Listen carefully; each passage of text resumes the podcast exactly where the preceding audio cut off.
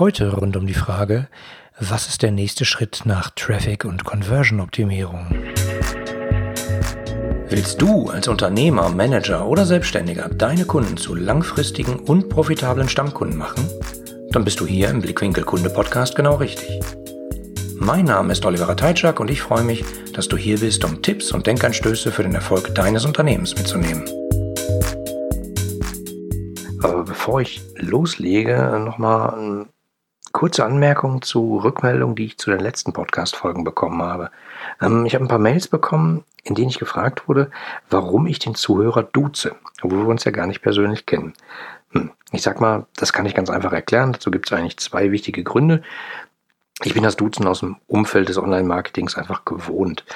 Da ist das Du gang und gäbe, hat nichts mit Hierarchie zu tun, ist ganz normal, so spricht man einfach miteinander. Ähm, außerdem in diversen Projekten, in denen ich arbeite, ergibt sich das zwangsläufig, weil man sehr eng zusammenarbeitet, dass man irgendwann beim Du landet.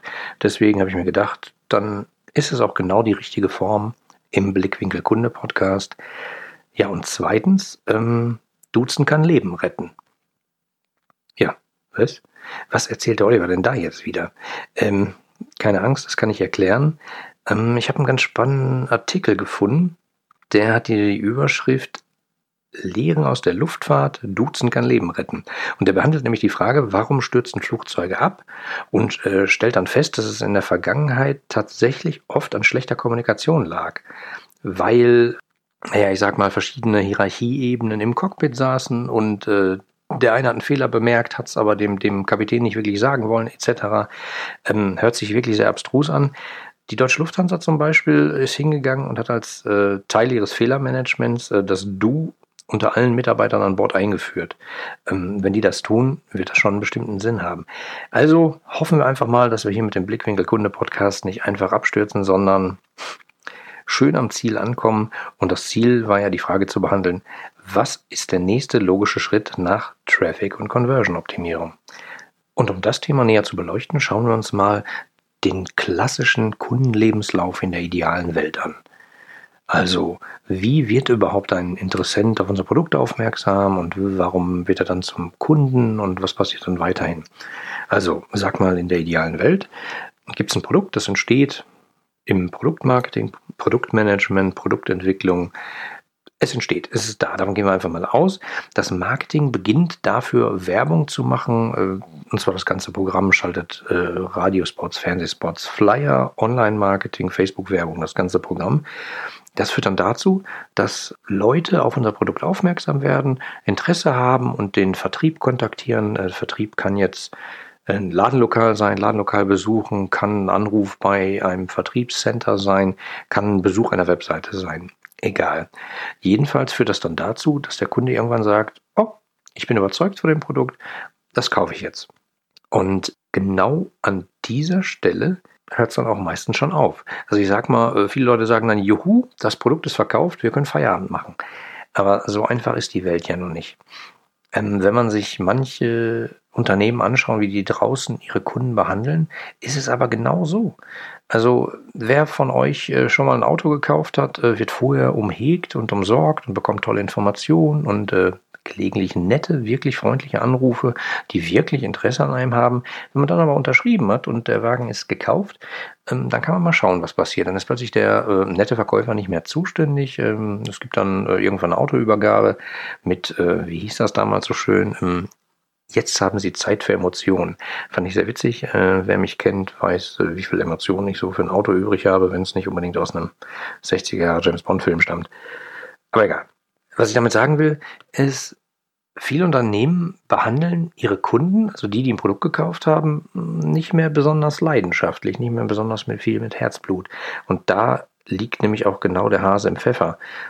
Es geht nämlich gar nicht darum, ein Produkt zu verkaufen und dann wieder eins zu verkaufen und dann festzustellen, das Lager ist immer noch halb voll, wir müssen noch mal eins verkaufen, sondern es geht um einen sinnvoll durchdachten Kundenlebenslauf. Das heißt, wie mache ich einen Interessenten nicht nur zum Kunden, sondern wie entwickle ich ihn danach weiter? Und ähm, naja, wie geht's danach weiter? Das wird häufig vergessen. Wenn der Kunde das Produkt gekauft hat und erst einmal damit in Kontakt kommt, äh, naja, wie sagte der Autohersteller, ähm, Zeit für Emotionen hat, ähm, das Produkt auspackt und das erste Mal benutzt und es äh, toll ist, er das Gefühl hat, ja, da habe ich genau was Richtiges gekauft, das löst mein Problem, das macht einfach Spaß, das ist genauso, wie ich es mir vorgestellt habe oder besser, dann ist ja alles gut, weil dann beginnt das Produkt, sage ich mal, das Kundenherz zu erobern.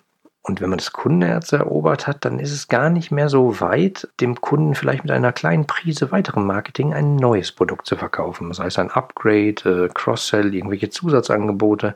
Vielleicht bei einer bestimmten Lebenshall, Lebensdauer eines Produktes weiß man, dass das nach drei Jahren halt äh, wahrscheinlich kaputt gehen wird.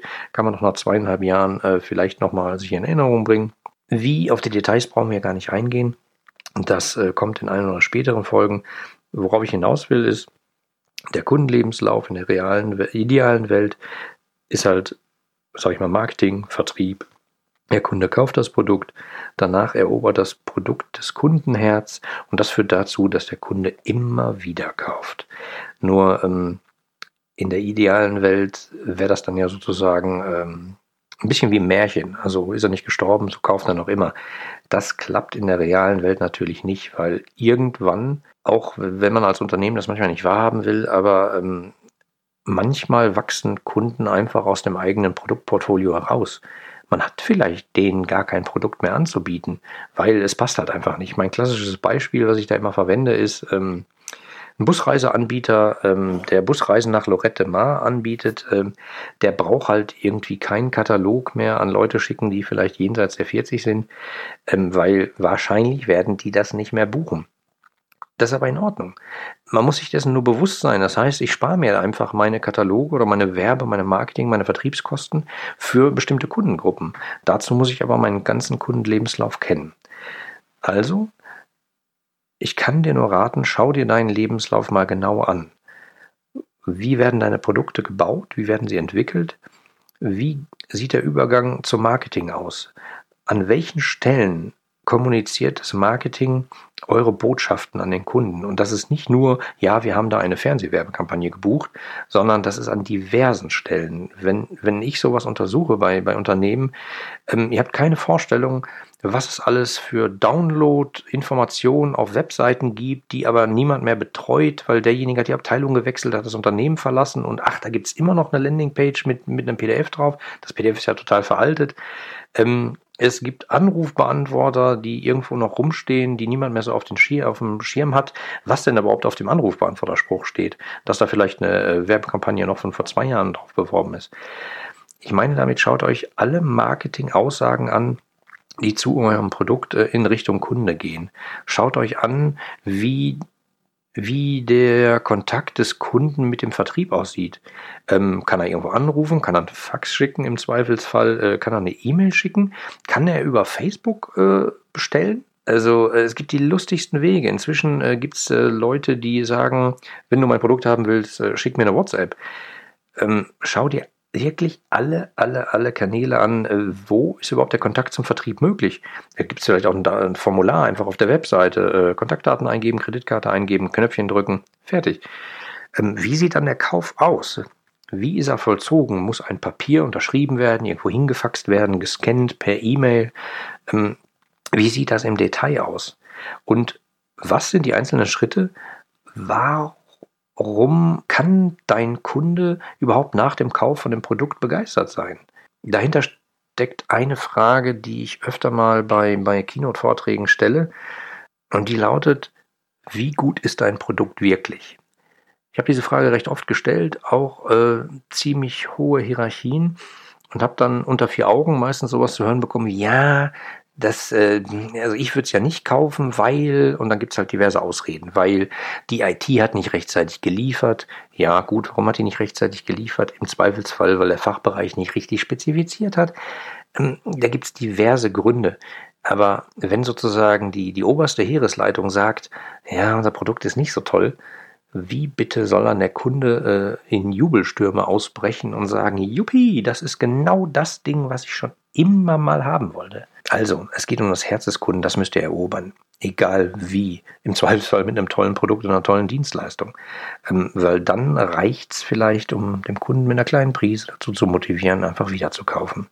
Denn Und das äh, vergessen viele Leute. Wenn ihr es nicht schafft, den Kunden von euch zu überzeugen, treibt ihr den ja praktisch förmlich in die Arme des Wettbewerbs. Weil äh, er, er will ein Produkt haben, er will eine bestimmte Dienstleistung haben, hat da einfach ein Bedürfnis nach und er scheitert an eurem Marketing, weil er versteht es nicht, was ihr anbietet. Er denkt, äh, passt nicht, ich gehe mal zum Wettbewerber. Er scheitert vielleicht an eurem Vertrieb, weil ähm, er hat vom Marketing den Eindruck, ja, okay, das könnte was sein. Ich äh, schaue mir mal die Webseite an, kommt mit der Webseite nicht zurecht, äh, findet den Kaufen-Knopf nicht, etc. Und äh, der Kauf funktioniert nicht. Was soll er dann machen? Dann muss er ja weitersuchen und landet im Zweifelsfall beim Wettbewerb. Ähm, wenn er das Produkt dann gekauft hat, und das ist so, naja, ähm, wir sind ja auch nicht so ganz zufrieden damit, aber das wird schon in den nächsten fünf Jahren. Ähm, in dem Moment ist der Kunde halt verärgert und wird bestimmt nichts mehr kaufen und wandert direkt ab zum Wettbewerb. Also, tu mir den Gefallen und schau dir diesen gesamten Kundenlebenslauf mal bei dir an. Weil es gibt verschiedene Stellschrauben, an denen man drehen kann, um seine Interessenten zu Kunden und zu Stammkunden zu machen. Schauen wir uns doch einfach mal die erste Stellschraube an. Naja, die ist recht simpel. Die heißt nämlich Traffic. Das heißt, äh, der Kunde, der Kundenstrom, der Interessentenstrom muss erstmal auf dein Produkt aufmerksam werden. Klassischerweise eben durch, durch Marketingaktivitäten. Du schaltest AdWords-Kampagnen oder Facebook oder sonstiges. Und der Kunde bekommt das halt mit und wird dadurch erstmal auf das Produkt aufmerksam und landet dann im Zweifelsfall auf deiner Webseite. Traffic wird in dem Zusammenhang sehr häufig beim Online-Marketing dazu verwendet, um, um Besucherströme auf Webseiten zu beschreiben.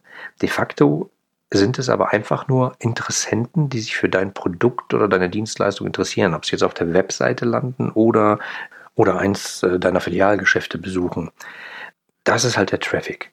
Das bedeutet, du bekommst einfach keine Kunden mehr, wenn du es nicht schaffst, Interessenten zu gewinnen. Also kannst du am Traffic drehen.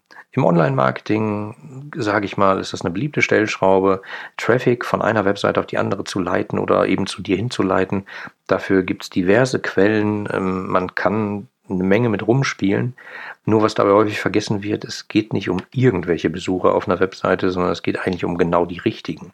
Und mir persönlich sind äh, einfach mal drei Besucher im Monat äh, auf äh, einer Webseite die dann auch zu zwei Verkäufen führt. Im Zweifelsfall lieber als äh, tausend Leute, die vorbeikommen jeden Tag und äh, einfach verwirrt sind, was sie da sollen und dann wieder verschwinden. Das bedeutet eben, an der Stelle kann man drehen. Nicht nur die Quantität des Traffics, also die Anzahl der Interessenten, die auf deiner Seite oder eben in deine Shops kommen, sondern eben auch die Qualität der Leute, die da reinkommen.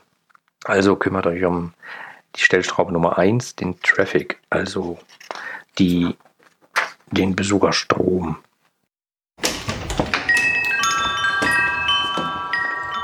Guten Tag, Frau Kunde. Wie kann ich Ihnen helfen? Ich habe neulich einer Bekannten vom Blickwinkel Kunde Podcast erzählt und würde diesen gerne auch meinen anderen Freunden weiterempfehlen. Haben Sie hier einen Tipp für mich? Aber sicher, wie ein guter Fernsehkoch habe ich auch hier etwas vorbereitet.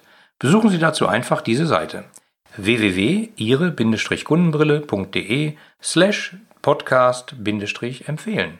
Oh, das ist ja toll. Dankeschön und bis bald.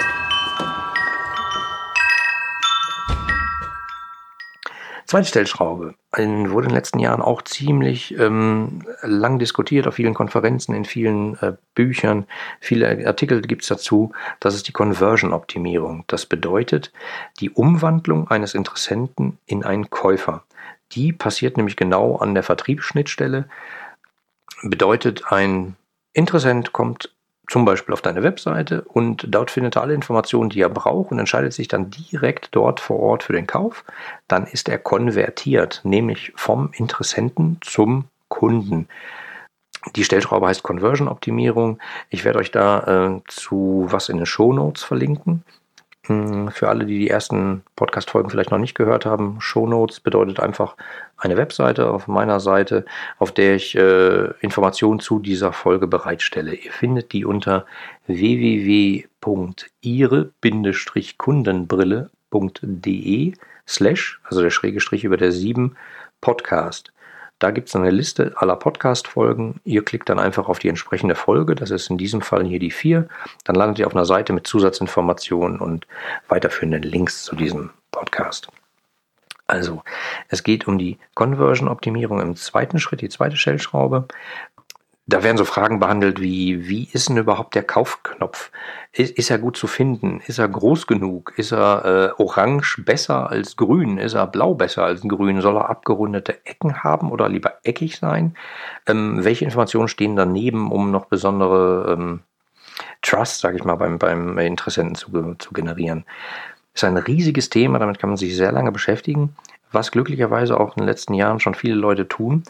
Aber meine Herzensangelegenheit beginnt nämlich genau dann. Was ist der dritte Schritt? Und nach meinem Verständnis ist das genau die Umwandlung von Kunden in Stammkunden. Die wird häufig einfach komplett aus dem Auge verloren. Man steckt ähm, eine Menge Aufwand in Traffic, in eine Menge Aufwand in, in Marketing und äh, Leute kommt auf unsere Webseite, kommt in unsere Läden. Es gibt inzwischen Tendenzen, dass immer mehr Aufwand darin getrieben wird, die Konversion zu stärken. Das heißt, dass die Verkäufer dermaßen gut geschult sind, dass sie den Interessenten zum Kunden machen und ihm ein Produkt verkaufen können. Ähm, oder halt die Webseite so gut funktioniert, dass der Interessent alle Informationen dort findet und den Kauf durchführt. Aber der Schritt, der nach dem ersten Kauf passiert, das heißt, wie überzeuge ich den Kunden davon, dass er genau richtig gekauft hat, dass er bei uns unserem Produkt und unseren Dienstleistungen richtig aufgehoben ist und wir sein richtiger Partner sind. Und der wird leider extrem vernachlässigt. Ich habe den Schritt Disversion-Optimierung genannt, in Anlehnung an Conversion-Optimierung, also die Konvertierung eines Interessenten zum Kunden. Ähm, dazu im Gegensatz halt die Disvertierung, Disversion, ähm, die praktisch einen Kunden wieder in die Arme des Wettbewerbers treibt oder eben nicht. Und äh, das ist genau die Stellschraube, auf die wir achten müssen. Das heißt, wenn wir einmal einen Kunden, naja, ich würde mal in Anführungsstrichen sagen, an der Angel haben, dann sollte man ihn doch umhegen und sorgen und alle seine Probleme lösen. Zumindest die, äh, die wir halt anbieten können. Schauen wir uns mal ein Praxisbeispiel äh, aus meiner Beratungstätigkeit an. Das war ein Anbieter, ein Shop für Büroeinrichtungen, Spezialität, ähm, Lampen, ähm, Bürolampen. Da gab es ziemlich hohe ähm, Abbruchraten, sage ich mal, im Sinne von, der Kunde hatte zwar bereits gekauft, hat dann aber innerhalb der ersten 14 Tage von seinem Widerrufsrecht äh, Gebrauch gemacht. Und das war überproportional hoch, dieser Anteil. Wir haben das ein bisschen näher untersucht und haben dann festgestellt, dass es häufiger zur Lieferverzögerung kam, der Kunde aber komplett damit allein gelassen wurde. Der hatte gekauft, die hat die Lampe sich ausgesucht, hat sie gekauft und im Zweifelsfall mit Kreditkarte bezahlt. Und ab da liefen interne Prozesse los. Also äh, jemand hat geschaut, oh, die, die, Lampe haben wir nicht auf Lager, dann müssen wir sie halt bestellen. Ähm, hat das auch getan, hat auch die Rückmeldung im Zweifelsfall von dem äh, Großlieferanten bekommen. Äh, aber der Kunde wurde halt durch nichts informiert ähm, darüber, dass es einfach ein paar Tage dauern kann, weil hm, extra für ihn eine ganz neue Version besorgen oder so, kann man sich ja im Marketing eine Menge einfallen lassen. Was allerdings ganz gut funktioniert hat, war, der Kunde hatte gekauft, es gab ein Häkchen ähm, beim Kaufprozess, dass er auch gleich die Newsletter abonnieren wollte. Ja, und ab da wurde er im Zweitagesrhythmus mit neuer Werbung für Schreibtischlampen ähm, befeuert, hat aber von seiner Bestellung nichts gehört. Und das hat zu einer erstaunlich hohen Anzahl äh, an Leuten geführt, die dann gesagt haben, ich fühle mich jetzt veräppelt, also ich bestelle was, ich höre nichts mehr, mein Geld ist irgendwie weg scheinbar. Ähm, ihr bewerbt mich weiterhin jetzt, ähm, ich drehe zurück. Hat halt einfach dazu geführt, dass wir, wir den Kommunikationsprozess zum Kunden deutlich optimiert haben. Also wir haben uns genau angeschaut, wann kauft der Kunde und welche Informationen bekommt er wann. Er bekommt jetzt Informationen, dass natürlich eingegangen sind. Ähm, wir, wir werden die voraussichtliche Lieferzeit natürlich sofort mitteilen. Wenn sich daran was ändert, werden wir diese Änderung auch mitteilen. Und zwar nicht irgendwie standardisiert, sondern sehr freundlich formuliert. Und äh, genau das haben wir getan und das hat die ähm, Absprungraten deutlich vermindert. Also kann ich euch nur empfehlen, schaut euch eure Buchungsprozesse mal genau aus Kundensicht an. Was erfährt der Kunde von euch und eurem Unternehmen und euren Produkten? Also welche Informationen kommen zu ihm. Also sprich, wie erfährt er was über euer Produkt? Ähm, wie interagiert er mit dem Vertrieb? Wie läuft der Kauf ab? Wie ist die Produktnutzung? Wie ist es, wenn, wenn es ein Problem mit der Produktnutzung gibt? Äh, Thema Beschwerdemanagement. Das würde jetzt den Podcast wirklich sprengen, kommt in einer der nächsten Folgen mal im Detail. Aber was passiert dann? Welche Informationen hat der Kunde und welche habt ihr? Gibt es da Unterschiede? Ich kann dir nur empfehlen, schau dir diese Prozesse mal ganz, ganz, ganz genau an mit allen Verantwortlichen ähm, aus deinem Unternehmen. Mach einen Workshop. Wir machen das, das häufiger und haben dabei jedes Mal Aha-Erlebnisse, weil ähm, ein Teammitglied sagt, äh, das läuft an dieser Stelle so, da sagen wir dem Kunden Bescheid. Der nächste sagt, wieso sagt ihr denn? Das sagen wir doch. Ähm, dann kommt irgendwie der Abteilungsleiter noch dazu und sagt, äh, ja, Moment, ich dachte, das läuft eigentlich ganz anders. Bei diesen Workshops ähm, erlebe ich wirklich jedes Mal, dass Kommunikationsprobleme genau an der Stelle auffallen, weil man dann mal gemeinsam darüber diskutiert und eben feststellt, äh, oh, der Kunde da draußen bekommt ja tatsächlich drei äh, Bestellbestätigungen, die aber äh, unterschiedlich sind. Einer hat noch einen alten Briefkopf. Ich habe schon die abstrusesten Sachen erlebt. Das ist aber alles nichts Schlimmes. Das ist relativ einfach zu beheben. Man muss es halt nur tun. Ähm, also kann ich euch nur empfehlen, Kundenbrille aufsetzen, also einen Workshop machen. Schaut euch das mal genau an. Ja, weil, warum müsst ihr euch nicht nur um den gesamten Kundenlebenslauf kümmern, sondern eben auch um die Disversion-Optimierung, also die Umwandlung des Kunden in Stammkunden? Naja, ist ganz einfach, weil wenn ihr es nicht schafft, eure Kunden so von euren Produkten zu begeistern, dass die einfach wieder sagen, oh danke, da kommt ein neues Produkt, das hätte ich gerne, oh, da gibt es ein passendes Produkt, das kaufe ich dazu, dann verkauft ihr praktisch immer wieder an Neukunden, weil ihr wisst zwar was über eure Kunden, ignoriert es aber und macht einfach vorne wieder ganz viel Werbung mit riesigem Budget. Kümmert euch lieber mit deutlich geringerem Budget mal um eure Bestandskunden und entwickelt die weiter.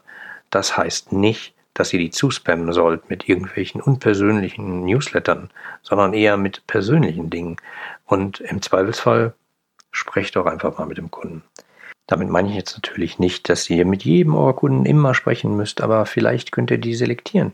Vielleicht gibt es die 100 Top-Kunden, mit denen es sich wirklich lohnt, häufiger mal zu reden, weil nicht nur verkauft ihr denen mehr, sondern die haben euch auch was zu sagen. Die berichten euch von den Problemen, die sie auf der Arbeit haben, äh, die sie die ihr vielleicht lösen könnt, was dann wieder direkt zu Produktinnovation auf eurer Seite führt. Das mal als äh, Schlussplädoyer für heute von meiner Seite. Ähm, ich habe übrigens zu dem Thema Disversion-Optimierung einen Artikel geschrieben, der ist bei der T3N erschienen. Den verlinke ich euch natürlich auch in den Shownotes. Die anderen Folgen dieses Podcasts und die Shownotes inklusive aller erwähnten Links findest du unter www.ihre-kundenbrille.de slash podcast. Damit du keine Folge mehr verpasst, kannst du auch dort direkt alle Folgen kostenlos abonnieren. Danke fürs Zuhören, empfehle mich weiter und bleib mir treu. So, jetzt aber abschalten, damit du dich direkt um deine zukünftigen Stammkunden kümmern kannst.